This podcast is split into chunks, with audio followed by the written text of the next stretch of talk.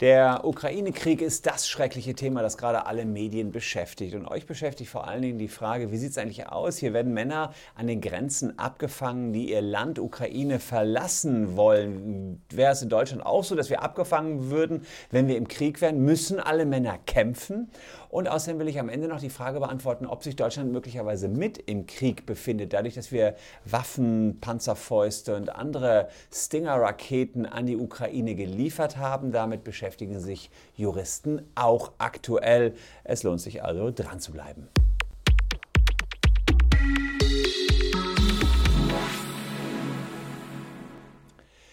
Hallo, ich bin Christian Solmecke, Rechtsanwalt und Partner der Kölner Medienrechtskanzlei Wildeborger und Solmecke und abonniert gern diesen Kanal, wenn ihr rechtlich up-to-date bleiben wollt. Der ukrainische Präsident Zelensky hat äh, im Ukraine-Konflikt zur Verteidigung seines Landes aufgerufen. Erwachsene Männer dürfen das Land aktuell nicht mehr verlassen. Ihr habt die Bilder vielleicht gesehen, dass die Männer an den Grenzen abgefangen werden und nur noch Frauen und Kinder durchgelassen werden. Grenzschützer haben angekündigt, die Grenzen insoweit dicht zu machen. Hat auch dazu geführt, dass da ziemlich lange Staus sind an den Grenzen. Und der militärische Begriff für die Ausrufung hier ist die sogenannte Generalmobilmachung. Der Begriff steht für die Vorbereitung der Streitkräfte eines Landes in einem bewaffneten Konflikt. Es gibt sozusagen aktive und teilaktive Soldatinnen und Soldaten, die werden ausgerüstet und mit Befehlen versehen, um ihre sogenannten Friedensstandorte zu verlassen. Was sind so Friedensstandorte? Naja, Friedensstandort ist beispielsweise deren Haus, äh, wo sie aktuell leben, das, wo, wo gerade eben kein Krieg ist. Und dann sollen sie eben weg und sollen dann in den Krieg ziehen. Und diese Generalmobilmachung, die ist jetzt so weit, dass eigentlich alle verfügbar verfügbaren Streitkräfte in den Kampf ziehen sollen. Das erstreckt sich hier nicht nur auf Reservisten der Armee, sondern auf alle Männer im wehrfähigen Alter. Und ihr habt mich gefragt, hey Christian, wie wäre das denn in Deutschland? Ist das auch so, dass hier einfach jeder dann in den Krieg gezogen werden kann? Ich habe mir das angeschaut.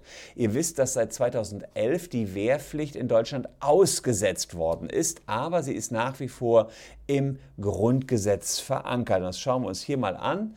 Ähm, Artikel 12a unseres Grundgesetzes sagt, Männer können von vollendeten 18. Lebensjahr an zum Dienst in den Streitkräften im Bundesgrenzschutz oder in einem Zivilschutzverband verpflichtet werden. Das heißt, in 12a haben wir erst einmal die Wehrpflicht hier verankert. Außerdem steht sie auch nochmal in Paragraph 2 des Wehrpflichtgesetzes drin.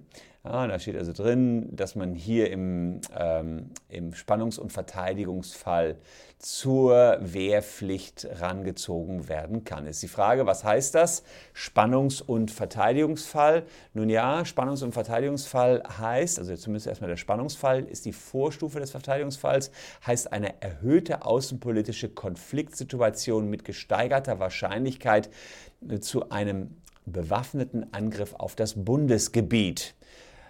Ähm, das heißt, das sind Krisensituationen, ähm, die so schlimm sind, dass sie unmittelbar in einem Krieg münden können. Das war beispielsweise, als die Russen an der Grenze zur Ukraine die Panzer aufgelistet haben. Das wäre ein Spannungsfall gewesen. Wenn keine Eskalationsgefahr bestünde, dann haben wir keinen Spannungsfall. Aber das war ja klar der, auf die Ukraine betrachtet, dass hier ein Spannungsfall gegeben war. Der Spannungsfall muss in Deutschland mit der Zweidrittelmehrheit des Deutschen Bundestages festgestellt werden. Und dann kann es auch noch den sogenannten Verteidigungsfall geben. Der Verteidigungsfall ist dann gegeben, wenn das Bundesgebiet mit Waffengewalt angegriffen wird oder ein solcher Angriff unmittelbar bevorsteht. Es muss ein Angriff von außen sein, also von einem anderen Staat oder einer Terrorgruppe. Auch da muss der Verteidigungsfall wieder vom Bundestag festgestellt werden. Also wie man es auch nimmt, in der Ukraine lag auf jeden Fall der Verteidigungsfall vor.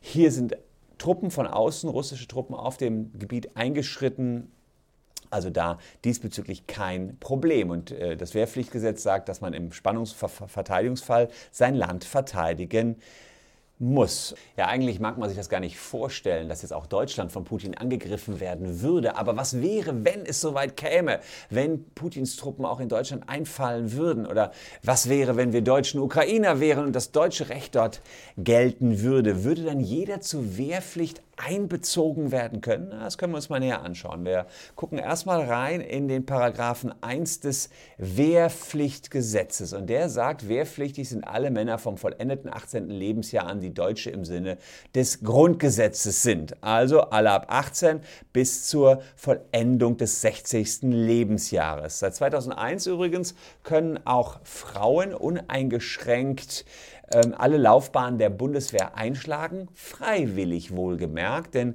Frauen können nicht zum Dienst an der Waffe gezwungen und verpflichtet werden. Frauen können nur zur Arbeit im Sanitäts- und Heilwesen herangezogen werden. Das äh, seht ihr auch in ähm, Artikel 12a unseres Grundgesetzes ist das geregelt. Den will ich euch auch mal eben hier äh, draufschmeißen. Hier seht ihr ihn. Hm, dort heißt es, im Verteidigungsfalle der Bedarf an zivilen Leistungen im Zivil-, Sanitäts- und Heilwesen sowie in der ortsfesten militärischen Lazarettorganisation nicht auf freiwilliger Grundlage gedeckt werden. Also wenn wir nicht genügend Freiwillige haben, so können Frauen vom vollendeten 18. Lebensjahr bis zum vollendeten 55. Lebensjahr durch Gesetz aufgrund eines Gesetzes zu derartigen Dienstleistungen herangezogen werden. Sie dürfen auf keinen Fall zum Dienst mit der Waffe verpflichtet werden. Ich weiß, dass das bei euch schon mal bei einem früheren Video, was ich veröffentlicht habe, zu Diskussionen ausgelöst hat, warum Frauen nicht äh, ist noch ein bisschen aus der Historie, habe ich aber jetzt in diesem Falle nicht äh, im Detail geklärt. Wir wollen jetzt mal schauen, äh, was denn ist, wenn man äh, zwar wehrpflichtig ist, ähm, aber dann trotzdem flüchtet. Beziehungsweise nein, ich äh, persönlich habe ja mal den Zivildienst absolviert. Das heißt, ich habe den Dienst an der Waffe verweigert vor dann entsprechend 30 Jahren ähm, und äh, was wäre dann mit mir? Da gucken wir auch mal rein. Also sind ja einige von euch, die den Zivildienstweg eingeschlagen haben, äh, seinerzeit, als es noch verpflichtend war. Äh, Artikel 4, die Freiheit des Glaubens, des Gewissens ist unverletzlich, die ungestörte Religionsausübung wird gewährleistet. Und dann Absatz 3, niemand darf gegen sein Gewissen zum Kriegsdienst mit der Waffe gezwungen werden. Also, ähm, ich habe seinerzeit, wie gesagt, den Zivildienstweg eingeschlagen. Der Weg zum Kriegsdienst mit der Waffe, der wäre verbaut. Der, äh, ich könnte es freiwillig noch machen, ja, ähm, aber zunächst einmal kann auch jemand, der bislang, vor 30 Jahren eben eine Wehrdienstausbildung gemacht hat, jetzt immer noch sagen, ich, ich kann es mit meinem Gewissen nicht vereinbaren, Menschen zu töten und müsste dann jedenfalls nicht zum Dienst an der Waffe herangezogen werden oder dürfte nicht herangezogen werden. Das heißt, eine von beiden Alternativen hätten Männer im Alter von 18 Jahren. Äh, sie könnten entweder in den Krieg oder sie, äh, und schießen an die, an die Front, wenn man so will. Ja. Oder sie könnten Folgendes machen, sie könnten mh, hm, hier den Kriegsdienst verweigern und sagen, okay, alles klar, dann möchte ich einfach nur im Sanitätswesen eingesetzt werden, beispielsweise nur in Anführungsstrichen. Die Frage ist natürlich, ähm, es gibt noch eine Alternative, in der man abhaut und einfach ins Ausland flüchtet. Und da habe ich ein paar Paragraphen euch rausgepickt.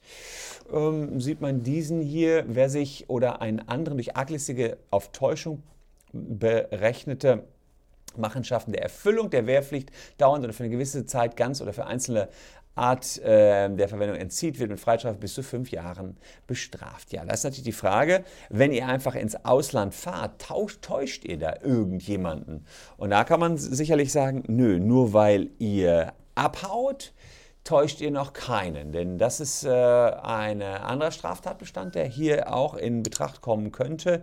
Das könnte der Paragraph 16 äh, sein äh, des Wehrstrafgesetzes. Ihr ahnt es schon.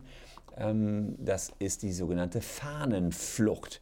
Wer eigenmächtig seine Truppe oder Dienststelle verlässt oder ihm fernbleibt, um sich der Verpflichtung zum Wehrdienst dauerhaft oder für bestimmte Zeit eines bewaffneten Einsatzes zu entziehen, wird mit Freiheitsstrafe bis zu fünf Jahren bestraft. Also das ist die Fahnenflucht. Das heißt, äh, wenn man schon entsprechend Soldat ist, einberufen worden ist, dann abhaut, dann kann man nach 16 Wehrstrafgesetz später verurteilt werden. Also das ähm, wäre der Fall, wenn man ein Soldat ist und dann entsprechend abhaut.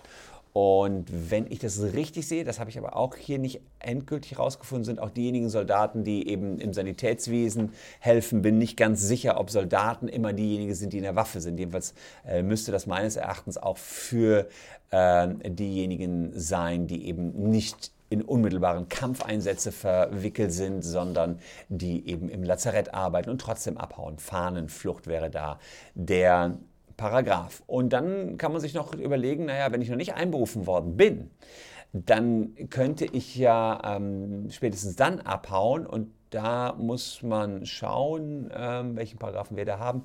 24 Wehrpflichtgesetz wieder. Also ist relativ tricky alles. Und äh, da steht drin, in Absatz 6, also wir haben es ja echt genau geprüft, während der Wehrüberwachung haben die Wehrpflichtigen binnen einer Woche und so weiter, sie müssen also kommen. Ja, ganz vereinfacht gesagt will ich euch jetzt nicht alles vorlesen. Und wenn ihr es nicht tut, dann ist das eine Ordnungswidrigkeit hier. Ach ja, auf Aufforderung der zuständigen Wehrersatzbehörde sich persönlich zu melden, ja, also ihr müsst euch persönlich melden. Ihr könnt also dann nicht im Krieg sagen, oh, sorry, ich war ja schon im Ausland oder äh, war weg, ihr, habt euch nicht gemeldet ähm, oder eben insgesamt ducken, ja, einfach nicht einfach Briefkasten zukleben, das wäre äh, nicht möglich. Wenn man jetzt trotzdem flüchtet, obwohl man sich eigentlich hätte melden müssen, dann ist das erstmal diese Ordnungswidrigkeit, jetzt nicht ganz so schlimm, nicht wie so ein Straftatbestand der Fahnenflucht, aber es wäre natürlich trotzdem rechtswidrig. Und wer könnte einen dann schnappen? Naja, dafür wäre wäre dann die Bundespolizei zuständig, die die Grenzkontrollen durchführt. So wie in der Ukraine die Männer auch nicht rausgelassen werden. Schauen wir da rein. 39 Polizeigesetz, Bundespolizeigesetz. Also ihr seht jetzt hier auch einen Ritt durch die verschiedenen Gesetze. Die Bundespolizei kann eine Person in Gewahrsam nehmen ähm, und was sie ansonsten noch für Möglichkeiten hat, ist eben in 39 entsprechend geregelt. Ähm, und wenn sie eine Person an, antrifft, die eine Ordnungswidrigkeit begeht, kann eben jemand festgenommen werden. Aber es muss eine Ordnungswidrigkeit haben, die von erheblicher Bedeutung für die Allgemeinheit ist. Im Verteidigungsfall könnte man natürlich gut argumentieren, dass man sagt, naja, von erheblicher Bedeutung für die Allgemeinheit ist es natürlich, dass bereits ähm, dass, dass Männer, die einberufen worden sind, dann auch tatsächlich die, die, die Wehrpflicht ernst nehmen und hinkommen. Mm. Was auch äh, äh, ansonsten noch der Fall ist, dass es eine gesetzliche Grundlage, aufgrund derer alle Männer zwischen 18 und 60 das Verlassen des Landes verboten werden kann, äh, gibt, die konnte ich nicht finden. Das heißt also, wenn ihr nicht einberufen worden seid und auch nichts davon wisst und euch nicht dem entzieht, dann äh, passiert jetzt erstmal auch nichts. Das würde sozusagen greifen, wenn man relativ zügig dann außer Landes käme. Äh, Grenzkontrollen sind darüber hinaus eigentlich ja abgeschafft im Schengen-Raum. Das heißt, die Frage ist, inwiefern kann die Bundespolizei überhaupt dann Grenzkontrollen durchführen, um Leute, die einberufen worden sind oder fahnenflüchtig sind, zu schnappen? Naja, sie könnten ähm, tatsächlich etwas abseits der Grenzen ähm, entweder diese Kontrollen durchführen oder weil man eben entsprechende ähm, ja, Risiken sieht, die Grenzkontrollen verschärfen. Habt ihr in der Flüchtlingskrise gesehen, da hatten wir auch wieder Grenzkontrollen. Also auch da gibt es Möglichkeiten. Was natürlich ist, man braucht immer eine Zustimmung des Bundestages, habe ich sowieso schon gesagt, um den Spannungs- und Verteidigungsfall festzustellen. Ähm, aktuell haben wir aber eine ganz andere Diskussion, nämlich die, die Frage, das habe ich eingangs schon gesagt, ob Deutschland sich möglicherweise jetzt schon völkerrechtlich als Konflikt Partei nicht mehr neutral verhält. Ja, es, es gibt die, diese Idee, dass man sagt, naja, es gibt zwar keine ähm, kriegerischen Handlungen auf deutschem Boden aktuell, aber wir haben das ukrainische Militär künstlich, äh, kürzlich mit, mit ähm, Stinger-Raketen und anderen militärischen Material versorgt und durch diese Waffenlieferung könnte Deutschland jetzt schon Teil des Krieges geworden sein. Das ist aktuell zum Glück eine Mindermeinung der Juristen und Experten, die sagen, im Bereich des humanitären Völkerrechts ist es so, dass die Unterstützung einer Konfliktpartei als Verletzung des Neutralitätsrechts klassifiziert werden muss. Ja, das würde also sagen, Waffenlieferungen äh, an Russland würden jetzt erstmal Russland zu Gegenmaßnahmen berechtigen, beispielsweise, dass ein deutsches Schiff angegriffen wird, welches Waffen in die Ukraine transportiert. Wäre natürlich heftig, dann würden wir, würden wir auch Teil dieses Konflikts sein. Die Mehrheit allerdings sagt, dass die Satzung der United Nations es erlaubt, sich selbst zu verteidigen. Die Ukraine verteidigt sich gerade selbst und erlaubt es auch, Drittstaaten, angegriffenen Staaten zu Hilfe zu leisten. Also Deutschland zu fragen, hey, könnt ihr uns helfen? Und das heißt, im Grunde dürfte jeder Staat hier der, die Ukraine militärisch unterstützen, da sie rechtswidrig angegriffen wird. Das ist natürlich eine Frage, die diskutiert wird. Habe ich in meinem letzten Video was zugesagt. Putin bestreitet das. Er sagt natürlich, greife ich hier rechtmäßig ein. Quatsch, sage ich. Ähm, wenn die Hilfe dann in Form von Waffenlieferungen rechtmäßig ist, darf Russland auch nicht mehr zu Gegenmaßnahmen schreiten und damit wäre dann der Angriff Russlands auf beispielsweise ein Waffenlieferschiff rechtswidrig. Also ähm, hier sieht man tatsächlich, dass es ganz schön tricky ist für euch.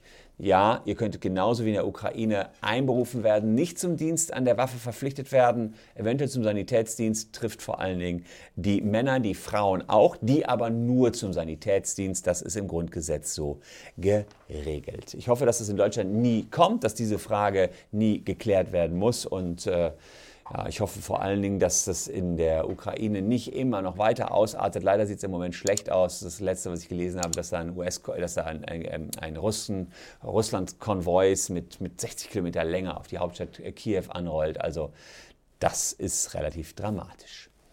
Ich danke euch für eure Aufmerksamkeit, ähm, hoffe, ihr bleibt gesund äh, und wir sehen uns morgen auf jeden Fall schon wieder. Tschüss und bis dahin.